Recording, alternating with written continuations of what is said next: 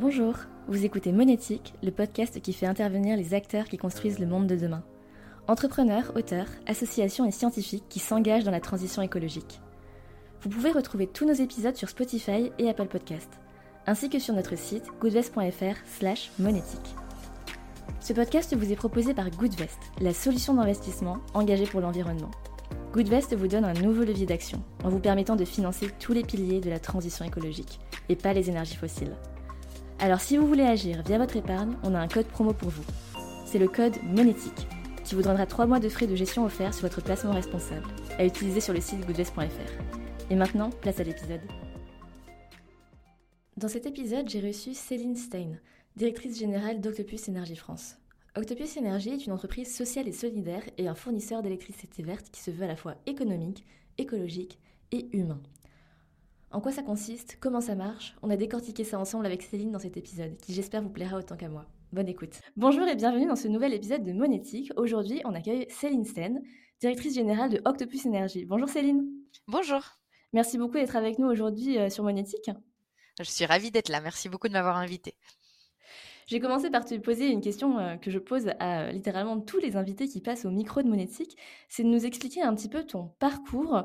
Euh, quel, voilà, quel a été ton parcours avant de rejoindre Octopus Énergie Si je ne me trompe pas, c'était en 2020. C'est ça, oui, pendant le en plein confinement, c'était très agréable. Euh, donc euh, mon parcours, c'est bah, déjà j'ai, quand j'ai grandi, euh, j'ai grandi dans plusieurs pays et j'ai, eu la chance de pas mal bouger. donc je pense que ça a quand même façonné une partie de ma personnalité. et, et puis j'ai fait des études d'ingénieur.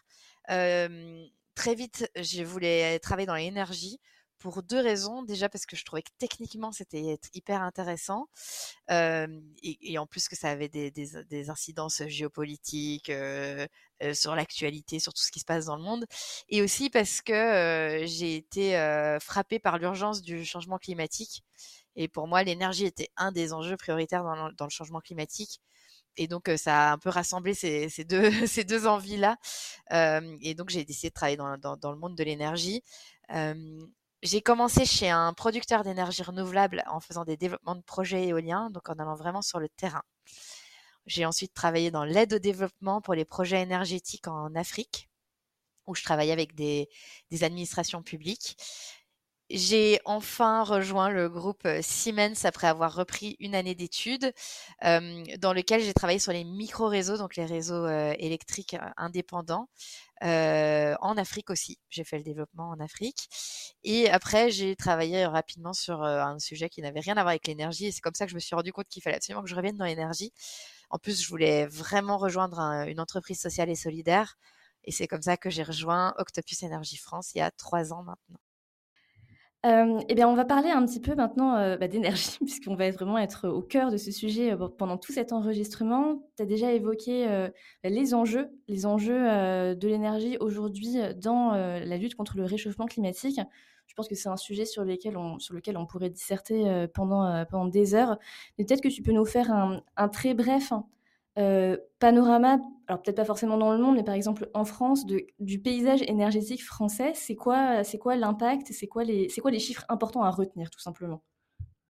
Alors, je pense que quand on parle d'énergie, une, confusion, enfin une, chose qui n'est pas forcément su par les gens qui sont pas dans le milieu, et c'est normal, euh, c'est qu'il y a vraiment deux types d'énergie dont il faut parler. Il y a l'énergie de base qui permet de couvrir en moyenne nos besoins, mais qui est une énergie qui n'est pas pilotable.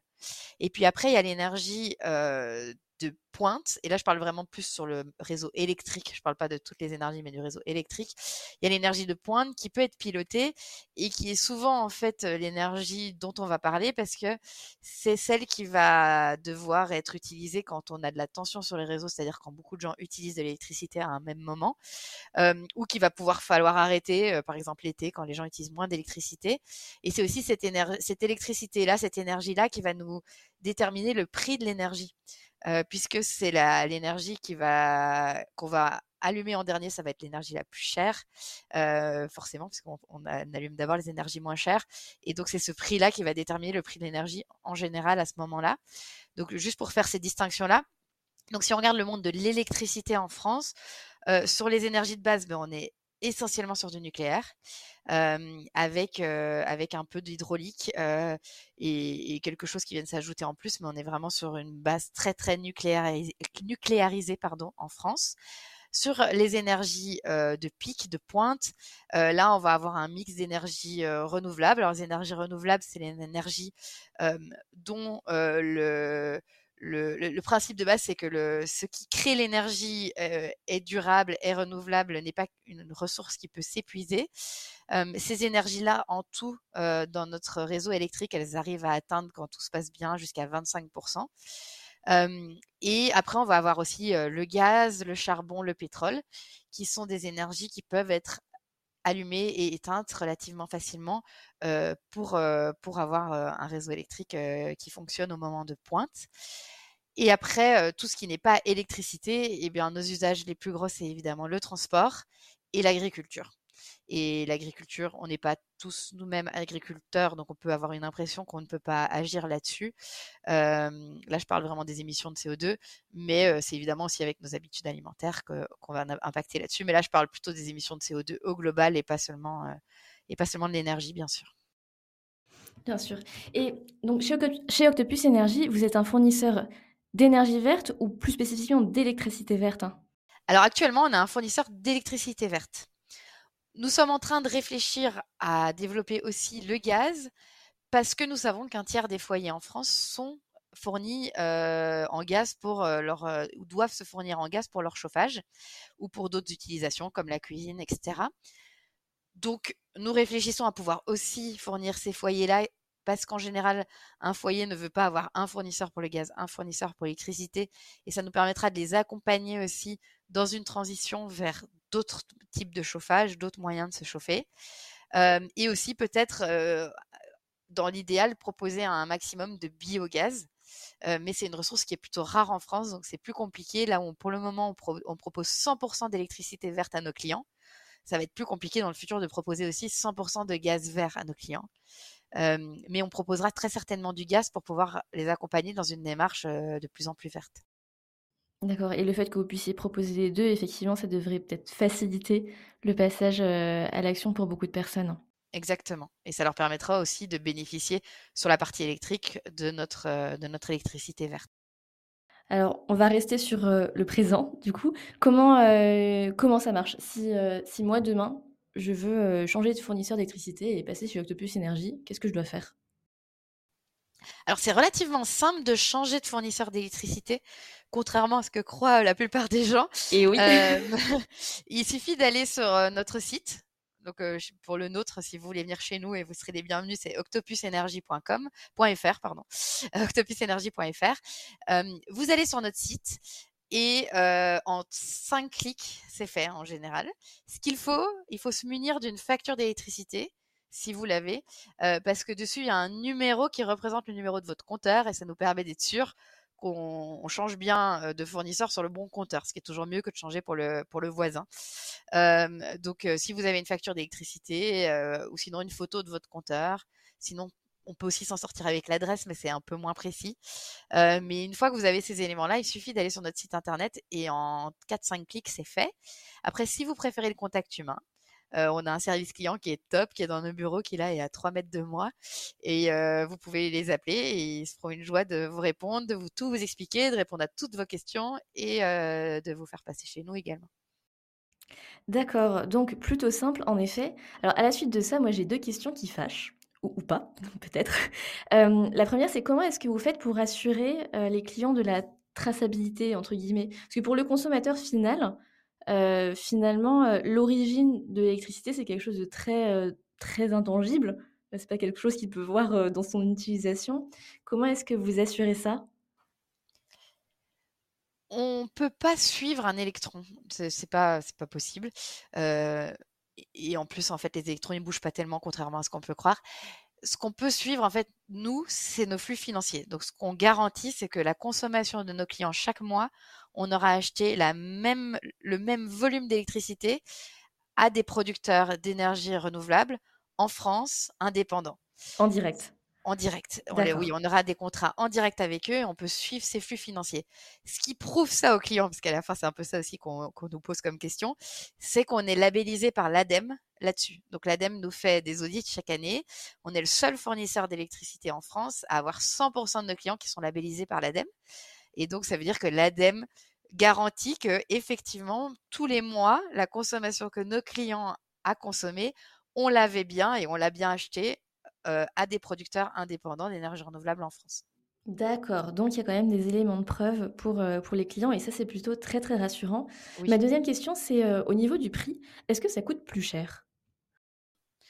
On est, on a toujours été au tarif réglementé de, vente.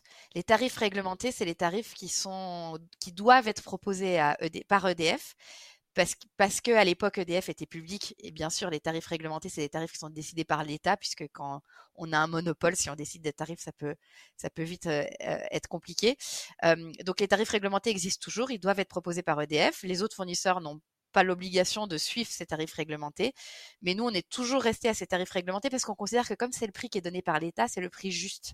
Donc, vous avez une énergie qui est 100% verte chez Octopus Énergie France, mais qui est au même prix qu'une autre énergie puisqu'elle est au tarif réglementé. Euh, on est un des rares fournisseurs qui, même pendant la crise de l'énergie, n'a jamais changé des tarifs réglementés euh, proposés par l'État. Et on ne compte pas changer. Donc, même pour des nouveaux clients qui arriveraient maintenant, on peut s'engager à rester au tarif réglementé euh, pour les trois prochaines années, par exemple. D'accord. Donc, en fait, le fait de changer de fournisseur euh, d'électricité et de passer par Octopus Energy, ça ne change littéralement rien pour, pour le client. C'est pas, il n'y a pas d'inconvénient particulier. Il n'y a que des avantages. Bah, d'après moi, il y a que des avantages. euh, après, je ne sais pas si je suis complètement objective. Euh, effectivement, le prix ne change pas. Il n'y a pas plus de risques ou moins de risques de coupure puisque le réseau est géré par Enedis qui est public. Et Enedis a évidemment un devoir de traiter chaque compteur de la même manière et ne peut pas traiter mieux un compteur parce qu'il est chez tel et tel fournisseur. Donc il n'y a aucun risque de coupure, le prix ne change pas. On a une garantie que c'est de l'énergie verte puisque c'est labellisé par l'ADEME. Et nous, en plus, ce qu'on propose, c'est un espace client qui est, qui est bien fait et qu'on développe en interne. Donc, si en plus vous avez un problème, vous pouvez nous demander, on peut directement aller voir notre équipe technique. Et un service client qui est internalisé, qui est dans nos locaux ici à Paris. Là, on est en train d'ouvrir des locaux à Lille aussi, donc il y en aura qui seront à Lille, mais qui est avec nous et donc euh, qui est non seulement hyper compétent, mais en plus, s'ils ont une question à laquelle ils peuvent pas répondre, ils peuvent facilement traverser un couloir pour euh, poser la question à l'équipe concernée. D'accord. Et du coup, la question que je me pose, c'est d'après toi, quels sont les freins à, l'adoption en fait? Donc, je sais notamment que Octopus Energy, arrête-moi si, je me trompe, mais à l'origine, c'est c'est plutôt british et là, on est sur la partie française. Est-ce qu'il y a une différence de comportement entre les deux? Est-ce que les... ma question, c'est est-ce que les Français ont du mal à changer leurs habitudes? Non, je pense pas que les Français ont du mal à changer leurs habitudes. Nous, on est, on est une entreprise française, on a été créé en France. En fait, on a été racheté par Octopus Energy parce qu'on voulait se développer plus vite, on avait besoin de fonds, et eux cherchaient à rentrer en France, et on s'est retrouvé sur des valeurs hyper communes de accélérer la transition écologique et avoir le meilleur service aux clients possible. Donc, par exemple, nous, on a la meilleure note sur Google, sur Trustpilot, de tous les fournisseurs d'électricité, parce que c'est hyper important pour nous d'être proche du client. Donc, je pense, effectivement, en France, en Angleterre, ils ont été créés il y a 6 ans, 7 ans donc comme nous. Et pourtant, ils sont déjà le deuxième plus gros fournisseur en Angleterre. Donc clairement, ils ont fait une remontée assez énorme. Et ce qu'on n'a pas fait en France, mais le, marché est très différent. En Angleterre, il y avait vraiment peu de fournisseurs qui pouvaient proposer un service client correct. et il n'y avait pas un fournisseur qui avait le monopole comme il y a pu avoir dans le passé en France. En France, on reste sur des habitudes d'être chez EDF, très clairement, qui est un fournisseur qui a un service client et un espace client qui sont corrects. Donc, il n'y a pas une envie absolue ou un besoin absolu de changer. Et en plus, EDF e reste une entreprise étatique, donc ça, rassure, je pense, les gens. et il n'y a pas un intérêt incroyable de la part de l'État de beaucoup communiquer sur le fait qu'il y a maintenant le choix dans le fournisseur d'électricité. Et moi, je rencontre beaucoup de gens qui ne savent même pas qu'ils peuvent aller chez quelqu'un d'autre que DF. et je pense qu'il y a finalement peu de communication qui est faite là-dessus sur le fait que le marché des fournisseurs, c'est un marché ouvert et que vous pouvez choisir votre fournisseur sur les critères qui vous plaisent, que ce soit le prix, que ce soit le service client, que ce soit je veux de l'énergie 100% verte, je peux pouvoir tracer mon énergie. Tous ces critères-là ou plein d'autres doivent pouvoir vous permettre de choisir le fournisseur qui vous convient le mieux. Mais je pense que c'est quelque chose qui n'est pas forcément su. Moi, il y a beaucoup de gens à qui je parle qui ne savent pas qu'ils peuvent partir de chez EDF. Mais je suis pas du tout étonnée par ce que tu me dis, parce que, mmh, enfin, pour ma part, à titre personnel, pendant très très longtemps, j'ai également cru qu'il y avait un seul fournisseur d'énergie. Et, c'est seulement récemment que, que j'ai compris que c'était complètement faux. Et donc, du coup, tu es peut-être en train d'apprendre ça à certains de nos auditeurs et auditrices. Tant mieux. euh, as déjà, enfin, tout à l'heure, tu évoquais la crise de l'énergie. Du coup, ça m'a fait penser à une question que j'avais pour toi. La, la conjoncture euh, économique, géopolitique euh, a énormément évolué sur les 12, bon maintenant sur les 15 derniers mois. Du coup, si j'ai bien compris, pour euh, vos clients, ça n'a rien changé puisque vous avez gardé, vous, avez gardé vos prix. pour vous, en, tant qu'entreprise, est-ce que ça a changé quelque chose? Alors, je ne dis pas que pour les clients, ça n'a rien changé parce que les tarifs réglementés changent une à deux fois par an. Donc, ils sont proposés par l'État, on les respecte, mais les tarifs parce que le marché est devenu ce qu'il est, les tarifs réglementés de vente ont augmenté. Donc les clients ont quand même ressenti cet impact. Ils étaient rassurés par le fait que c'était les tarifs proposés par l'État, que l'État en plus a mis en place beaucoup d'aides et de subventions pour que ces tarifs n'augmentent pas trop fort et que surtout on n'a pas nous été rajouté un pourcentage sur ces tarifs euh, comme d'autres on peut le faire qui en une fois sont passés aux tarifs réglementés plus 20%, plus 50%, etc. Mais, mais il y a clairement eu un impact fort de la crise énergétique sur tous les foyers, euh, même nos clients et, euh, et ça, ça, a été très dur pour, pour de nombreuses personnes. Pour nous, en fait, bah, ça a changé beaucoup de choses dans le sens que déjà les gens sont, sont plus inquiets de changer de fournisseur encore qu'ils auraient pu l'être dans le passé, parce que la crise énergétique a fait que certains fournisseurs ont commencé à augmenter leurs prix, ont commencé à avoir des comportements moins éthiques. Et du coup, ça a donné en général un peu de méfiance de la part de l'ensemble des consommateurs vers l'ensemble des fournisseurs. Ce qui est un peu dommage, c'est qu'on va tous pâtir du comportement, du mauvais comportement de certains concurrents mais ça c'est normal. et après, c'est sûr qu'il faut respecter une politique de risque très très sérieuse quand on est en crise de l'énergie. Et nous, notre politique de risque a toujours été la même. On n'est pas des traders. On achète l'énergie dont on a besoin. on achète l'énergie pour les clients qui nous ont qui nous ont déjà dit qu'ils venaient chez nous au prix qu'ils vont payer. Donc, on, ne fait vraiment pas de spéculation sur les marchés. Et les fournisseurs qui sont, qui ont fait faillite pendant la crise, en général, sont ceux qui jouaient un peu trop là-dessus, qui ont espéré pouvoir faire des bons coups et qui se sont retrouvés en pleine crise avec, avec de la spéculation et donc avec, avec de l'énergie qu'il fallait qu'ils fournissent à leurs clients, qu'ils n'avaient pas acheté et qui, en une fois, était extrêmement cher. D'accord. Tu mentionnes certains de vos concurrents qui peuvent, euh, voilà, qui peuvent un peu euh, impacter enfin qui peuvent impacter bah, tout le monde, littéralement toutes les personnes qui consomment de l'électricité, ça m'amène un peu à une autre question. Il me semble qu'il y a de plus en plus de concurrents justement, et notamment des concurrents traditionnels entre guillemets, qui proposent des offres entre guillemets vertes. c'est quoi la différence entre ce que eux proposent, qui est soi-disant vert, et ce que vous vous proposez en tant que pure player de l'énergie verte? Une première grosse différence déjà, c'est que nous, on propose que ça. Là où certains concurrents, particulièrement des gros, vont faire beaucoup de bruit sur les offres vertes, mais finalement, ils auront 99,9% de leurs clients qui ne seront pas sur une offre verte. Mais l'autre chose, c'est qu'on a un système de certificats verts qui s'appelle des garanties d'origine en, Europe, qui fait que chaque méga, pour, pour pouvoir dire qu'une offre est verte, il faut qu'on ait un certificat vert pour chaque mégawattheure qu'un client consomme ça veut dire qu'il faut que j'aille acheter ce certificat vert quelque part. Mais ça peut être un barrage hydroélectrique en Norvège ou même en Islande qui n'est pas interconnecté avec la France, où j'ai été acheter un mégawattheure de ce certificat, mais c'est pas du tout de l'énergie, elle est pas, elle est pas traçable ou quoi que ce soit. J'ai juste acheté un certificat et du coup je peux dire que mon offre est verte. C'est déjà ça. Ça a soutenu quelqu'un qui a fait de l'hydraulique en Islande, c'est déjà ça de prix mais c'est, c'est, ça marche pas hyper bien comme système parce que ça va pas vraiment rémunérer des producteurs qui essayent vraiment de développer des centrales d'énergie renouvelable aux endroits où on en a besoin, local, et qui, vont venir avec un, une, notion d'additionnalité. nous, la vraie différence, c'est ça, c'est qu'on a ce lien direct avec le producteur, et donc on va acheter directement l'énergie chez le producteur d'énergie renouvelable. Et c'est ça que labellise l'ADEME avec son label Vervolt, c'est qu'il labellise le fait qu'on va acheter directement à un producteur d'énergie et pas simplement acheter des certificats verts sur un marché. Euh, avec des certificats qui peuvent correspondre à, à une énergie euh, qui vient de l'autre bout de l'Europe. Quoi. D'accord. Donc vous fournissez en direct et en plus auprès de producteurs qui sont français. J'ai vu quelque chose sur votre site qui, m'a semblé très juste, très vrai. L'énergie la plus verte, c'est celle qu'on ne consomme pas. Comment est-ce que vous, vous y prenez pour sensibiliser vos clients à ça? On s'est créé vraiment sur la sobriété énergétique parce qu'on a toujours considéré que la transition énergétique passait par deux leviers, mieux consommer et moins consommer.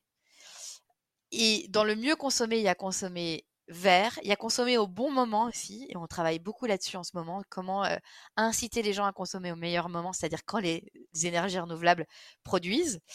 Et après, il y a le moins consommer. Évidemment, c'est un pilier indispensable de la transition énergétique. Nous, ce qu'on fait depuis qu'on a été créé à 7 ans, c'est qu'on rémunère nos clients pour qu'ils ne consomment pas l'énergie qu'on leur fournit. Donc pour chaque kilowattheure qu'ils ne consomment pas, on leur met des euros dans une cagnotte ils peuvent réutiliser cette cagnotte ensuite, soit pour payer leurs factures, soit pour donner ces euros à des associations qui travaillent contre la précarité énergétique, ou pour le réinvestir dans des, énergies renouvelables. Mais l'idée, c'est que vraiment, ils voient de l'argent rentrer. Bon, évidemment, déjà, ils consomment pas, donc en fait, leur facture est moindre, hein, puisqu'ils payent que l'énergie qu'ils consomment. Mais en plus, on les rémunère une seconde fois, puisqu'ils vont aller voir euh, dans cette cagnotte des, euros qui rémunèrent euh, vraiment cette énergie qu'ils n'ont pas consommée. Et évidemment, pour accompagner ça et pour les encourager, on met plein de choses en place, des gestes éco-conso qu'on va leur conseiller dans nos newsletters. Et après, pour nos clients qui ne sont pas des clients particuliers, mais des clients entreprises et collectivités, on va accompagner avec des conseils, des webinaires, de la recherche des usages un peu plus fines, de l'analyse de la consommation un peu plus fine. D'accord, hyper intéressant ce système de, récompense. En fait, j'ai vu vos affiches dans le métro depuis quelques semaines qui en parlent, mais c'était pas hyper clair pour moi, donc je te remercie d'avoir clarifié ça. J'aimerais bien avoir ton analyse et ton avis sur l'impact, notamment l'impact du numérique. Tu vois, on en, entend de plus en plus parler, le fait qu'il faudrait arrêter le streaming ou regarder le streaming peut-être dans des qualités moins élevées, supprimer ses emails, etc., etc. Est-ce que, tout ça, c'est une goutte d'eau dans l'océan? Ou est-ce que, d'après toi, c'est quand même un peu plus que ça? C'est un peu plus que ça comme on, fait de plus en plus d'usage numérique, je, suppose qu'il y a 20 ou 30 ans, c'était une goutte d'eau dans l'océan. Maintenant, euh, c'est clairement important. On, a en plus une tendance à se dire, bah, si c'est sur mon ordi, euh, ça pollue moins que si j'imprime. Euh, si c'est une liseuse, ça pollue moins que si j'achète des livres. Et en fait, pour chacun de ces usages, euh, si c'est des mails, ça pollue moins que la poste. Et en fait, c'est une intuition qu'on se donne, mais qui n'est pas forcément vraie.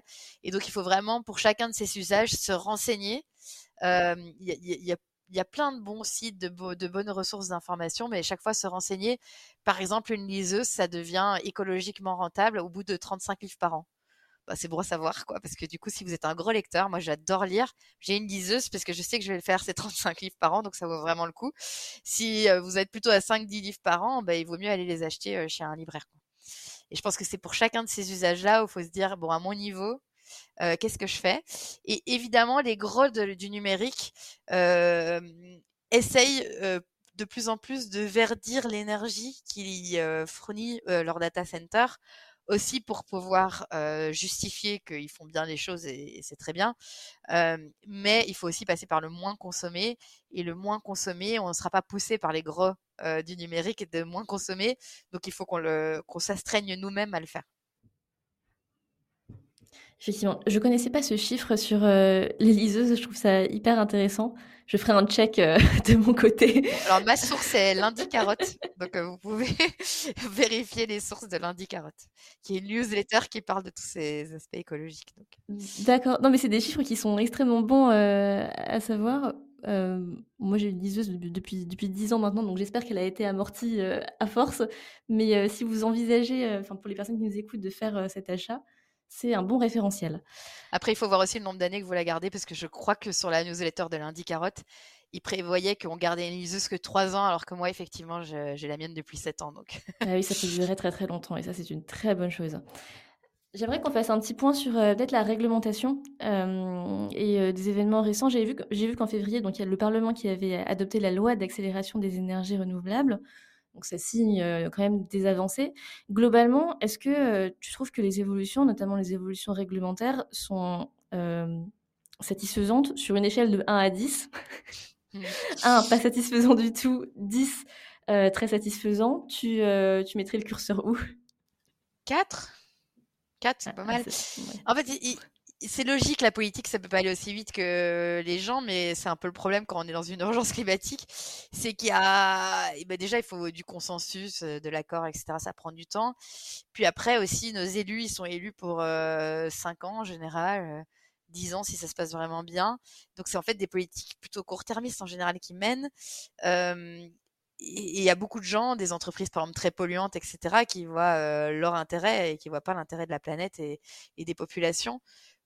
Donc je dirais qu'on pourrait être clairement. Après moi, pour moi c'est vraiment très très important l'enjeu climatique. Donc peut-être que je suis un, peu plus, j'y vais un peu plus fort que d'autres, mais je pense qu'il 4 c'est déjà bien. Je trouve c'est déjà gentil. Je vois qu'il y a un effort qui est fait ces dernières années, mais c'est trop peu trop tard, clairement. Mmh, comme pour euh, beaucoup de choses. Il y a, des chèques énergie qui existent euh, bah, depuis un certain temps maintenant. Tu ne penses pas qu'il faudrait qu'il existe des chèques énergie, mais qui récompensent les personnes qui souscrivent auprès de fournisseurs d'électricité plus vertueuses? Idéalement, ce serait bien. Après, l'échec énergie, c'est vraiment pour aider les, foyers en, précarité, donc ça c'est hyper important. L'énergie de nos jours, c'est un besoin fondamental, euh, et donc euh, et donc pouvoir permettre aux foyers qui sont en précarité d'accéder à l'énergie, quelle que soit la source d'énergie. Évidemment, c'est important parce qu'il ne faut pas qu'il y ait ce, combat entre fin du monde, fin du mois. Euh, après qu'il y ait des chèques d'énergie supplémentaires pour les énergies vertueuses, ça ce serait peut-être chouette. Mais en tout cas, je voudrais pas qu'il y ait d'effets punitifs pour les gens, parce que quand on est en précarité, on peut aussi avoir avoir d'autres soucis plus prioritaires que de choisir le fournisseur d'énergie qui a les critères les plus vertueux, etc. Euh, nous, je sais que ben, on est une entreprise sociale et solidaire, donc on se bat aussi pour des sujets plus sociaux, et on s'est entre autres battu pour que les foyers précaires ne soient plus coupés quand ils peuvent pas payer leurs factures ça a été quelque chose qui a été suivi ensuite par EDF. Donc, on est assez fiers parce qu'on a réussi à convaincre EDF de bouger sur, cette, euh, sur, ce sujet. Euh, qui était très important pour nous parce que commencer à couper des foyers qui sont déjà précaires, c'est vraiment les enfoncer euh, dans une situation qui était déjà difficile à la base. et, et les chèques énergie, heureusement, sont là pour éviter ce genre de situation. Bah, bravo d'avoir mené ce combat. L'expression fin du monde contre fin du mois, tu vois, je connaissais pas, mais je pense que ça va marquer certains esprits. On l'entendait beaucoup à l'époque des Gilets jaunes. Et oui, effectivement, effectivement. On arrive à la fin de cet épisode. Merci beaucoup Céline d'avoir été avec nous dans cet épisode de Monétique. Merci beaucoup de m'avoir invité. Et à très bientôt. À très bientôt, merci. Merci d'avoir été avec nous pour cet épisode de Monétique. Vous pouvez retrouver tous nos anciens épisodes sur Spotify et Apple Podcast, ainsi que sur notre site goodvest.fr slash monétique. Si l'épisode vous a plu, n'hésitez pas à le noter 5 étoiles. Bonne journée à toutes et à tous.